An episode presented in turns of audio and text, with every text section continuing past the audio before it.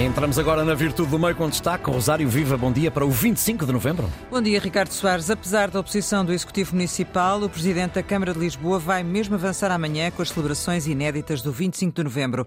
O anúncio das comemorações foi feito no 5 de outubro por Carlos Moedas e mereceu desde logo a oposição do PCP, que levou à votação um voto de condenação da iniciativa aprovado, aprovado por toda a esquerda. Mesmo o PS, partido que foi parte integrante do movimento que levou ao 25 de novembro de 75, referiu na altura que a celebração era suscetível de promover divisões que não existem na sociedade portuguesa e que estão a ser fabricadas artificialmente. Carlos Moedas, que foi eleito pela coligação Novos Tempos, contrapôs, dizendo que a iniciativa não é de direita nem de esquerda, é democracia. Aliás, Carlos Moedas queria mesmo que eh, o 25 de novembro fosse integrado nos 50 anos do 25 de abril, só que o atual Presidente da Assembleia da República ainda não tem previsto nada no programa. Ora, o 25 de novembro continua, isso sim, a ser um dos episódios mais polémicos e sem consenso entre historiadores. Assim sendo, Mafalda Anjos e João Gomberto, muito bom dia. Mafalda, hum, não há consenso político nem histórico, mas ainda assim merece ser a data celebrada?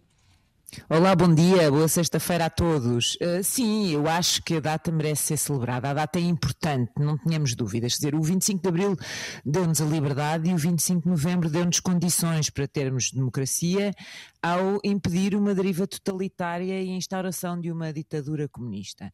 Mas dito isto, a, Revolução foi um momento fundacional de libertação da ditadura e, e com uma celebração do povo na rua, e o 25 de Novembro foi e agora eu coloco umas aspas neste apenas, mas foi apenas uma operação militar. São ambas essenciais, mas ainda assim não são datas absolutamente equivalentes.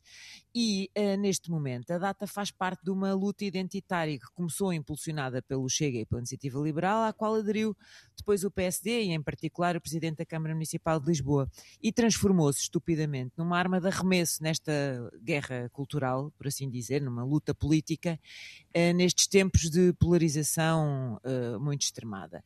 E, por oposição a uma esquerda que defendia o 25 de Abril, uh, veio uma direita tentar apropriar-se do 25 de Novembro. Mas é preciso dizer, esta não foi uma vitória da direita. O 25 de Novembro não foi uma vitória da direita. Foi, sim, um travão ao gonçalvismo, mas foi protagonizada por um grupo de militares moderados socialistas. E a prova que existiu e que há aqui uma tentativa de apropriação identitária está plasmada na imagem do cartaz que foi escolhida pela Câmara Municipal de Lisboa para ilustrar as celebrações. É porque esta imagem não é uh, uh, desta direita, não é sequer do 25 de novembro, que, uh, onde se viveu um estado de sítio e, portanto, não tinha ninguém na rua. É uma imagem de um povo. Um, a encher uh, as ruas de Lisboa cinco meses antes do comício histórico hum. promovido pelo Partido Socialista na Fonte Luminosa, onde já agora Mário Soares fez um dos discursos maiores da sua vida política. João Goberno, uh, Carlos Moedas quer que se tire a carga ideológica à iniciativa, mas será que uh, não está a existir uma apropriação, como também a Mafalda de, referia, pela, intencional pela direita? Bom dia, Rosário, bom dia, Mafalda, bom dia a quem nos ouve. É evidente que há uma apropriação por parte da direita, nomeadamente por parte daquela direita que uh, tem muita dificuldade em comemorar o 25 de Abril e, portanto, em alternativa 25 por 25, lá vão eles comemorar o 25 de novembro.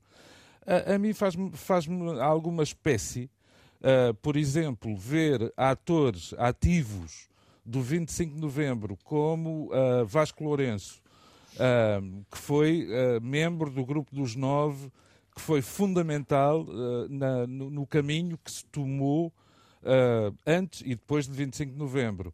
Ver Vasco Lourenço falar em datas que dividem, ver o Partido Socialista, que, como já foi dito, foi do lado político-civil o grande motor do 25 de novembro, não aderir às comemorações, e pronto, e lá vão uh, uh, outros senhores, uh, alguns dos quais dificilmente estariam a comemorar o 25 de novembro se não tivesse havido o 25 de abril, tomar conta de uma data que, que verdade seja dita, correspondeu aos anseios de uma maioria sociológica clara. Não é, não é nada disso que está em causa. Agora, parece-me que da parte do, do Presidente da Câmara de Lisboa, que ainda por cima terá que estar ausente do Congresso do seu partido, uma vez que tem as comemorações oficiais, parece-me uma prova de vida. E eu, essas, confesso, não tenho grande respeito por elas. Uh, Mafalda, uma insistência que não faz sentido, que vai fomentar divisões num contexto de eleições antecipadas também, de campanha no, no PS e de, enfim, de, de luta política, digamos assim. Sim, eh, fomenta divisões, quanto a isso não há dúvida, concordo com o João completamente quando ele diz que eh, é uma prova de vida de Carlos uh, Moedas. Eu, eu, eu, acho que Carlos Moedas entrou nesta guerra e inopinadamente, se bem se lembram, num anúncio a 5 de outubro, uh, despropositado no contexto. Quer dizer, isto é evidentemente uma manobra de marketing político pessoal e, e vem cavar ainda mais este fosso entre esquerda e direita, colocando-se de um lado da barricada numa altura quando começamos as celebrações de 50 anos do 25 de Abril, em que devíamos estar unidos em torno da importância de, de, de, deste processo. Portanto, isto não pacifica, isto só atiça. E, e é uma pena, eu, continuo, eu reforço sempre isto, é uma pena ver como o centro e o centro-esquerda moderada, uh, nomeadamente do Partido Socialista, deixou que a efeméride caísse para as mãos uh, de uma certa direita, sobretudo quando Mário Soares foi mesmo uma figura central nesta luta contra os avanços totalitaristas do Partido uh, Comunista. Hum. Eu acho que dar gás e aumentar uh, a polarização não ajuda nada, não é nada edificante ver o diferente que se está a passar na Câmara Municipal de Lisboa, em que a esquerda uniu-se e, e, fez um voto de condenação à intenção de assinalar o dia e bloqueou a entrega das medalhas, saem todos mal. E acho que bem esteve Ramalhianes, como sempre, um dos grandes senadores da República, que disse que a polémica de 25 de novembro é uma trica sem interesse.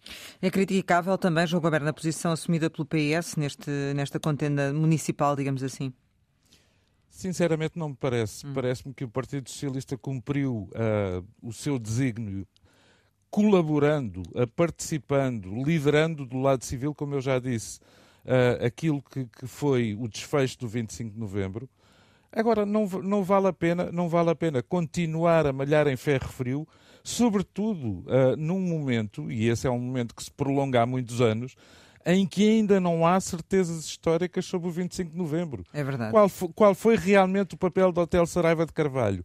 Qual foi o papel uh, do, do então presidente Costa Gomes, que, que, aparentemente caminharia num sentido, mas depois uh, inverteu esse seu próprio caminho? Ora, tudo isto. Uh, em, lá está, em vez, de, em vez de unir, eu acho que divide. Gostava só de dizer, em relação ao 25 concluir, de novembro, sim. para concluir, que uh, evidentemente que se entrou numa normalização que era indispensável. Mas a normalização, uh, a própria palavra, tem, tem, tem uma componente ambígua. Quando houve a normalização dos peros na União Europeia, a fruta perdeu o sabor. E eu acho que a política, a política sem um bocadinho de utopia, sem um bocadinho de sonho, uh, também, eh, também não tem grande sabor. E isso, e isso vê-se quando, passados todos estes anos, do 25 de Abril e do 25 de Novembro, não há desagravamento de desigualdades, nem há evoluções significativas em campos para os quais a revolução foi feita. Veremos então que fruta será servida amanhã nestas celebrações de 25 de novembro. João Goberto, Mafalda Anjos, obrigada pela vossa participação em Virtude do Meio. Nós regressamos segunda-feira com o Manuel Falcão e a Raquel Varela. Em podcast daqui a pouco.